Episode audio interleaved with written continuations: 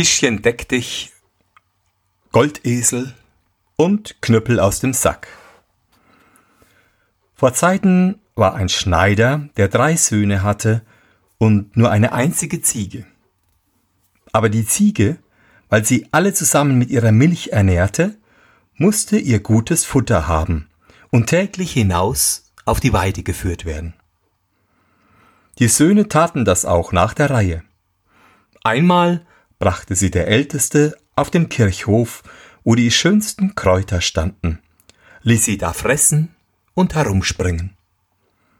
Abends, als es Zeit war heimzugehen, fragte er Ziege, bist du satt? Die Ziege antwortete Ich bin so satt, ich mag kein Blatt. Meh, meh. So komm nach Haus, sprach der Junge fasste sie am Strickchen, führte sie in den Stall und band sie fest. Nun, sagte der alte Schneider, hat die Ziege ihr gehöriges Futter? Oh, antwortete der Sohn, die ist so satt, sie mag kein Blatt. Der Vater aber wollte sich selbst überzeugen, ging hinab in den Stall, streichelte das liebe Tier und fragte Ziege, bist du auch satt? Die Ziege antwortete, Wovon soll ich satt sein? Ich sprang nur über Gräbelein und fand kein einzig Blättelein. Mäh, mäh. Was muss ich hören?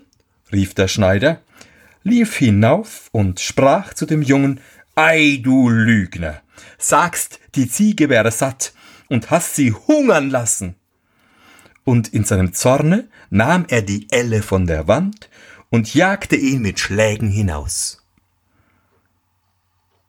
Am anderen Tag war die Reihe am zweiten Sohn. Der suchte an der Gartenhecke einen Platz aus, wo lauter gute Kräuter standen, und die Ziege fraß sie rein ab. Abends, als er heim wollte, fragte er Ziege, bist du satt? Die Ziege antwortete Ich bin so satt, ich mag kein Blatt, meh, meh. So komm nach Haus, sprach der Junge, zog sie heim und band sie im Stall fest. Nun, sagte der alte Schneider, hat die Ziege ihr gehöriges Futter? Oh, antwortete der Sohn, die ist so satt, sie mag kein Blatt. Der Schneider wollte sich darauf nicht verlassen, ging hinab in den Stall und fragte Ziege, bist du auch satt? Die Ziege antwortete Wovon soll ich satt sein? Ich sprang nur über Gräbelein und fand kein einzig Blättelein. Mäh. Der gottlose Bösewicht, schrie der Schneider, so ein frommes Tier hungern zu lassen, lief hinauf und schlug mit der Elle den Jungen zur Haustüre hinaus. Die Reihe kam jetzt an den dritten Sohn. Der wollte seine Sache gut machen, suchte Buschwerk mit dem schönsten Laube aus und ließ die Ziege daran fressen. Abends als er heim wollte, fragte er Ziege, bist du auch satt? Die Ziege antwortete Ich bin so satt, ich mag kein Blatt, mäh, mäh. So komm nach Haus, sagte der Junge, führte sie in den Stall und band sie fest. Nun, sagte der alte Schneider, hat die Ziege ihr gehöriges Futter? Oh, antwortete der Sohn, die ist so satt, sie mag kein Blatt. Der Schneider traute nicht, ging hinab und fragte Ziege, bist du auch satt? Das boshafte Tier antwortete Wovon soll ich satt sein? Ich sprang nur über Gräbelein und fand kein einzig Blättelein. Mäh, mäh. O du Lügenbrut, rief der Schneider, Einer so gottlos und pflichtvergessen wie der andere. Ihr sollt mich nicht länger zum Narren halten.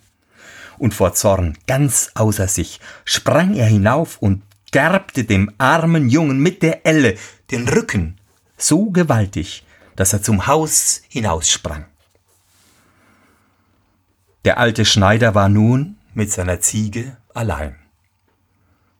Am anderen Morgen ging er hinab in den Stall, liebkoste die Ziege und sprach Komm, mein liebes Tierlein, ich will dich selbst zur Weide führen.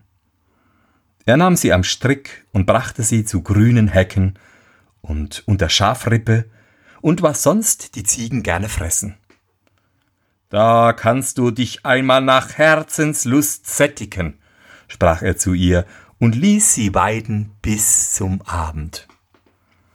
Da fragte er, Ziege, bist du satt? Sie antwortete, Ich bin so satt, ich mag kein Blatt, mäh, mäh. So komm nach Haus, sagte der Schneider, führte sie in den Stall und band sie fest. Als er wegging, kehrte er sich noch einmal um und sagte nun bist du doch einmal satt. Aber die Ziege machte es ihm nicht besser und rief Wie soll ich satt sein? Ich sprang nur über Gräbelein und fand kein einzig Blättelein. Mäh, mäh. Als der Schneider das hörte, stutzte er und sah wohl, dass er seine drei Söhne ohne Ursache verstoßen hatte. Wart, rief er, du undankbares Geschöpf! Dich fortzujagen ist noch zu wenig. Ich will dich zeichnen, dass du dich unter ehrbaren Schneidern nicht mehr darfst sehen lassen. In einer Hast sprang er hinauf, holte sein Bartmesser, seifte der Ziege den Kopf ein und schor sie glatt wie seine flache Hand. Und weil die Elle zu ehrenvoll gewesen wäre, holte er die Peitsche und versetzte ihr solche Hiebe, dass sie in gewaltigen Sprüngen davonlief. Der Schneider, als er so ganz einsam in seinem Hause saß, verfiel in große Traurigkeit und hätte seine Söhne gerne wiedergehabt. Aber niemand wusste, wo sie hingeraten waren. Der Älteste war zu einem Schreiner in die Lehre gegangen, da lernte er fleißig und unverdrossen, und als seine Zeit herum war, dass er wandern sollte, schenkte ihm der Meister ein Tischchen, das gar kein besonderes Aussehen hatte und von gewöhnlichem Holz war. Aber es hatte eine gute Eigenschaft.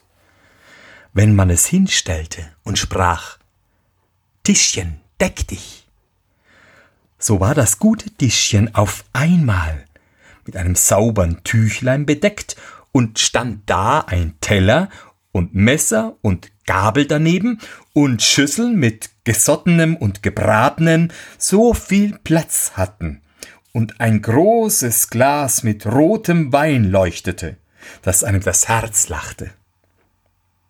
Der junge Gesell dachte, damit hast du genug für dein Lebtag zog guter Dinge in der Welt herum und bekümmerte sich gar nicht darum, ob ein Wirtshaus gut oder schlecht und ob etwas darin zu finden war oder nicht, wenn es ihm gefiel. So kehrte er gar nicht ein, sondern im Felde, im Wald, auf einer Wiese, wo er Lust hatte, nahm er sein Tischchen vom Rücken, stellte es vor sich hin und sprach Deck dich. So war alles da, was sein Herz begehrte. Endlich kam es ihm in den Sinn, er wollte zu seinem Vater zurückkehren, sein Zorn würde sich gelegt haben, und mit dem Tischchen deck dich würde er ihn gerne wieder aufnehmen. Es trug sich zu, dass er auf dem Heimweg abends in ein Wirtshaus kam, das mit Gästen angefüllt war. Sie hießen ihn willkommen und luden ihn ein, sich zu ihnen zu setzen und mit ihnen zu essen. Sonst würde er schwerlich noch etwas bekommen. Nein, antwortete der Schreiner, Die paar Bissen will ich euch nicht vor dem Munde nehmen. Lieber sollt ihr meine Gäste sein. Sie lachten und meinten, er triebe seinen Spaß mit ihnen. Er aber stellte sein hölzernes Tischchen mitten in die Stube und sprach Tischchen, deck dich. Augenblicklich war es mit Speisen besetzt, so gut, wie sie der Wirt nicht hätte herbeischaffen können, und wovon der Geruch den Gästen lieblich in die Nase stieg.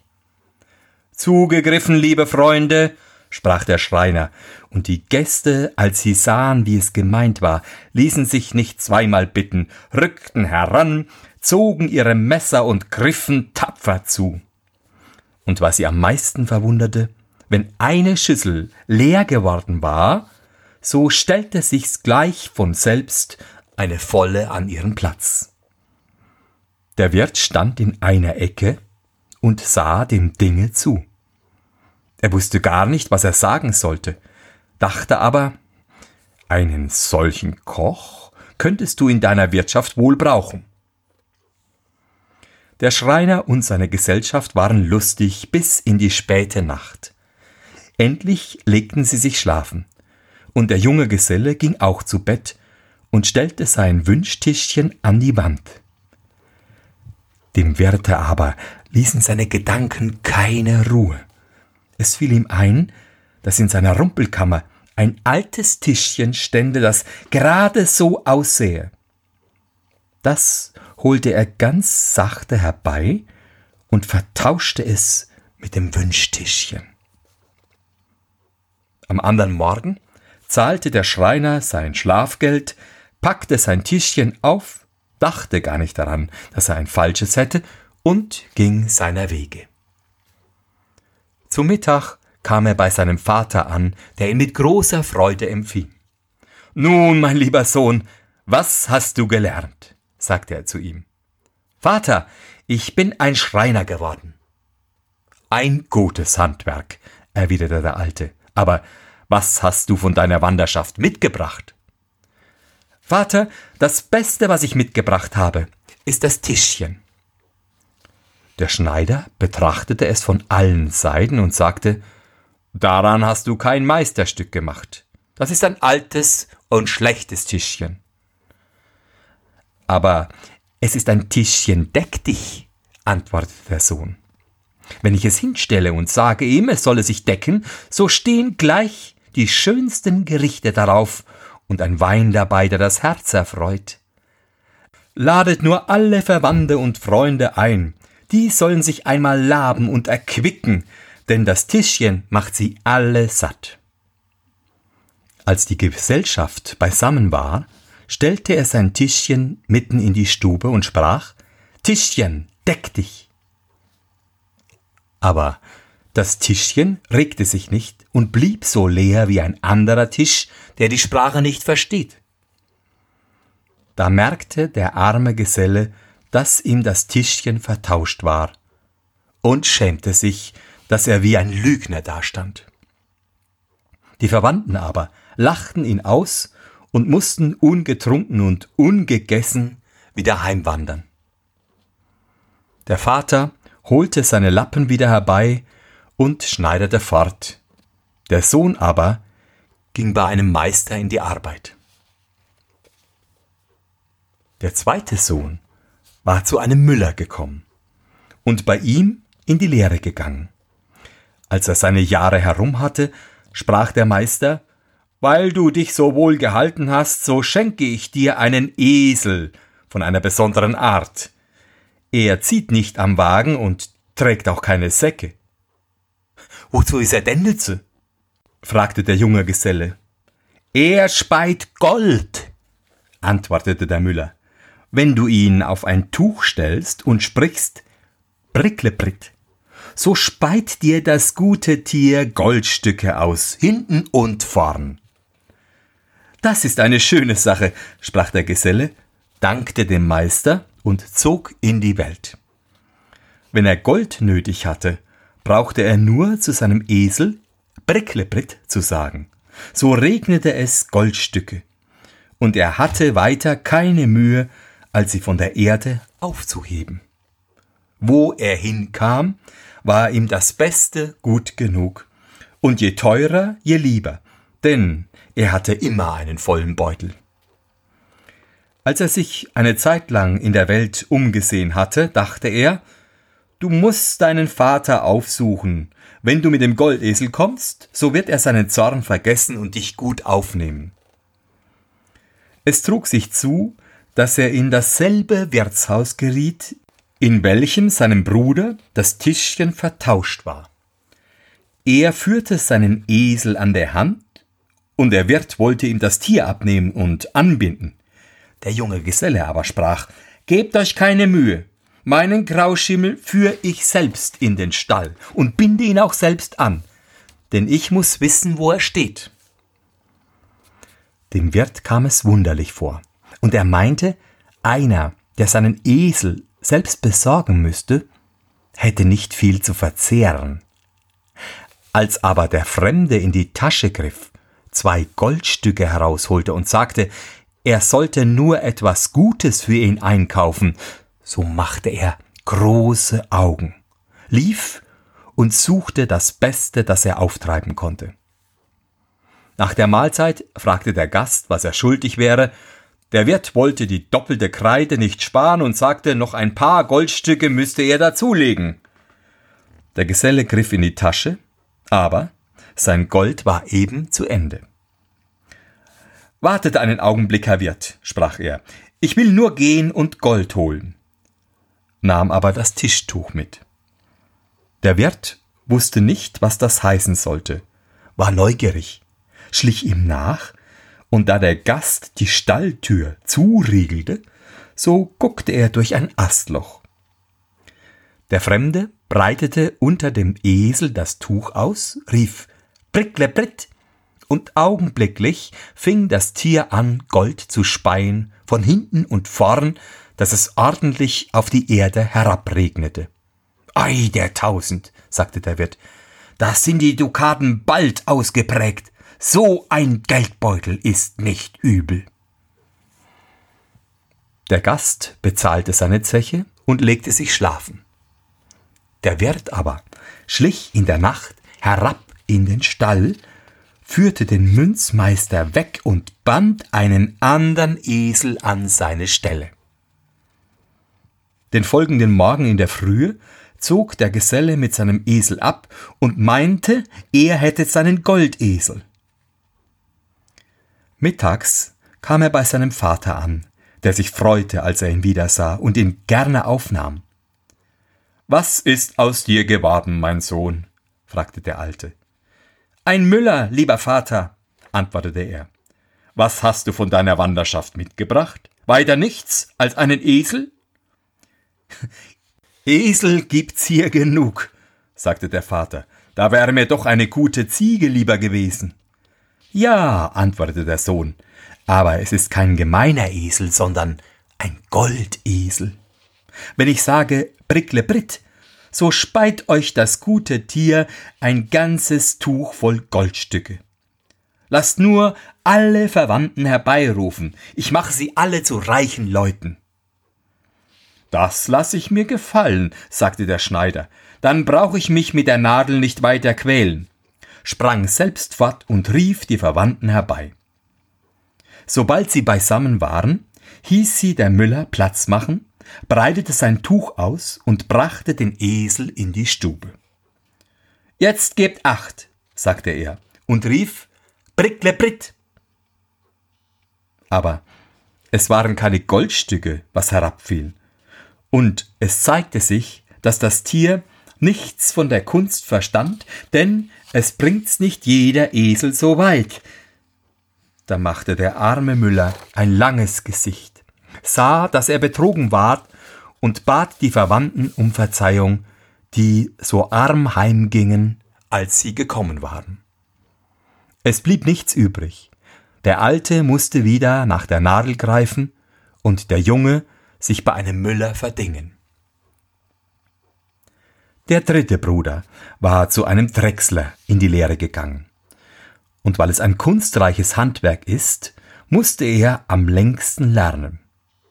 Seine Brüder aber meldeten ihm in einem Briefe, wie schlimm es ihnen ergangen wäre und wie sie der Wirt noch am letzten Abende um ihre schönen Wünschdinge gebracht hatte. Als der Drechsler nun ausgelernt hatte und wandern sollte, so schenkte ihm sein Meister, weil er sich so wohl gehalten, einen Sack und sagte, es liegt ein Knüppel darin. Den Sack kann ich umhängen und er kann mir gute Dienste leisten, aber was soll der Knüppel darin? Der macht ihn nur schwer. Das will ich dir sagen, antwortete der Meister. Hat dir jemand etwas zu Leid getan? So sprich nur Knüppel aus dem Sack. So springt dir der Knüppel heraus unter die Leute und tanzt ihnen so lustig auf dem Rücken herum, dass sie sich acht Tage lang nicht regen und bewegen können und eher lässt er nicht ab, als bis du sagst, Knüppel in den Sack. Der Geselle dankte ihm, hing den Sack um, und wenn ihm jemand zu nah kam und auf den Leib wollte, so sprach er, Knüppel aus dem Sack. Alsbald sprang der Knüppel heraus und klopfte einem nach den andern den Rock oder Wams gleich auf dem Rücken aus und wartete nicht erst, bis er ihn ausgezogen hatte und das ging so geschwind, dass, eh sich's einer versah, die Reihe schon an ihm war. Der junge Drechsler langte zur Abendzeit in dem Wirtshaus an, wo seine Brüder betrogen waren. Er legte seinen Ranzen vor sich auf den Tisch und fing an zu erzählen, was er alles Merkwürdiges in der Welt gesehen habe. Ja, sagte er, man findet wohl ein Tischchen deck dich, einen Goldesel und dergleichen. Lauter gute Dinge, die ich nicht verachte, aber das ist alles nichts gegen den Schatz, den ich mir erworben habe und mit mir da in meinem Sack führe. Der Wirt spitzte die Ohren. Was in aller Welt mag da sein? dachte er. Der Sack ist wohl mit lauter Edelsteinen angefüllt, den sollte ich billig auch noch haben, denn aller guten Dinge sind drei. Als Schlafenszeit war, streckte sich der Gast auf die Bank und legte seinen Sack als Kopfkissen unter. Der Wirt, als er meinte, der Gast läge in tiefem Schlaf, ging herbei, rückte und zog ganz sachte und vorsichtig an dem Sack, ob er ihn vielleicht wegziehen und einen anderen unterlegen könnte. Der Drechsler aber hatte schon lange darauf gewartet. Wie nun der Wirt eben einen herzhaften Ruck tun wollte, rief er Knüppel aus dem Sack. Alsbald fuhr das Knüppelchen heraus, dem Wirt auf den Leib und rieb ihm die Nähte, dass es eine Art hatte. Der Wirt schrie zum Erbarmen. Aber je lauter er schrie, desto kräftiger schlug der Knüppel ihm den Takt dazu auf den Rücken, bis er endlich erschöpft zur Erde fiel. Da sprach der Drechsler, wo du das Tischchen deck dich und den Goldesel nicht wieder herausgibst, so soll der Tanz von neuem angehen. Ach nein, rief der Wirt ganz kleinlaut, ich geb alles gern wieder heraus, lasst nur den verwünschten Kobold wieder in den Sack riechen. Da sprach der Geselle, ich will Gnade für Recht ergehen lassen, aber hüte dich vor Schaden. Dann rief er, Knöppel in den Sack und ließ ihn ruhen. Der Drechsler zog am andern Morgen mit dem Tischchen deck dich und dem Goldesel heim zu seinem Vater. Der Schneider freute sich, als er ihn wiedersah, und fragte auch ihn, was er in der Fremde gelernt hätte. Lieber Vater, antwortete er, ich bin ein Drechsler geworden. Ein kunstreiches Handwerk, sagte der Vater. Was hast du von der Wanderschaft mitgebracht? Ein kostbares Stück, lieber Vater, antwortete der Sohn, einen Knöppel in dem Sack. Was? rief der Vater. Eine Knüppel? Das ist der Mühe wert? Den kannst du dir von jedem Baume abhauen. Aber einen solchen nicht, lieber Vater. Sage ich Knüppel aus dem Sack, so springt der Knüppel heraus und macht mit dem, der es nicht gut mit mir meint, einen schlimmen Tanz und lässt nicht eher nach, als bis er auf der Erde liegt und um gut Wetter bittet. Seht ihr, mit diesem Knüppel habe ich das Tischchen deck dich und den Goldesel wieder herbeigeschafft, die der diebische Wirt meinen Brüdern abgenommen hatte. Jetzt lasst sie beide rufen und ladet alle Verwandten ein. Ich will sie speisen und trinken und will ihnen die Taschen noch mit Gold füllen. Der alte Schneider wollte nicht recht trauen, brachte aber doch die Verwandten zusammen. Da deckte der Drechsler ein Tuch in die Stube, führte den Goldesel herein und sagte zu seinem Bruder, Nun, lieber Bruder, sprich mit ihm. Der Müller sagte, Brickle Britt, und augenblicklich sprangen die Goldstücke auf das Tuch herab, als käme ein Platzregen. Und der Esel hörte nicht eher auf, als bis alle so viel hatten, dass sie nicht mehr tragen konnten. Ich sieh dir's an, du wärst auch gern dabei gewesen. Dann holte der Drechsler das Tischchen und sagte, Lieber Bruder, nun sprich mit ihm. Und kaum hatte der Schreiner Tischchen deck dich gesagt, so war es gedeckt und mit den schönsten Schüsseln reichlich besetzt. Da ward eine Mahlzeit gehalten, wie der gute Schneider noch keine in seinem Haus erlebt hatte. Und die ganze Verwandtschaft blieb zusammen bis in die Nacht und waren alle lustig und vergnügt. Der Schneider verschloss Nadel und Zwirn, Elle und Bügeleisen in einen Schrank und lebte mit seinen drei Söhnen in Freude und Herrlichkeit. Wo ist aber die Ziege hingekommen, die schuld war, dass der Schneider seine drei Söhne fortjagte? Das will ich dir sagen. Sie schämte sich, dass sie einen kahlen Kopf hatte, lief in eine Fuchshöhle und verkroch sich hinein. Als der Fuchs nach Haus kam, funkelten ihm ein paar große Augen aus der Dunkelheit entgegen, dass er erschrak und wieder zurücklief. Der Bär begegnete ihm, und da der Fuchs ganz verstört aussah, so sprach er Was ist dir, Bruder Fuchs? Was machst du für ein Gesicht? Ach, antwortete der Rote, ein grimmig Tier sitzt in meiner Höhle und hat mich mit feurigen Augen angeglotzt. Das wollen wir bald austreiben, sprach der Bär, ging mit zur Höhle und schaute hinein. Als er aber die feurigen Augen erblickte, wandelte ihn ebenfalls Furcht an. Er wollte mit dem grimmigen Tier nichts zu tun haben und nahm Reis aus. Die Biene begegnete ihm. Und da sie merkte, dass es ihm in seiner Haut nicht wohl zumute war, sprach sie Bär, du machst ja ein gewaltig verdrießliches Gesicht. Wo ist deine Lustigkeit geblieben? Du hast gut reden, antwortete der Bär. Es sitzt ein grimmiges Tier mit Glotzaugen in dem Hause des Roten, und wir können es nicht herausjagen. Die Biene sprach Du dauerst mich, Bär. Ich bin ein armes, schwaches Geschöpf, das ihr im Wege nicht anguckt, aber ich glaube doch, dass ich euch helfen kann. Sie flog in die Fuchshöhle, setzte sich der Ziege auf den glatten, geschorenen Kopf und stach sie so gewaltig, dass sie aufsprang, meh, meh, schrie und wie toll in die Welt hineinlief. Und weiß niemand auf diese Stunde, wo sie hingelaufen ist.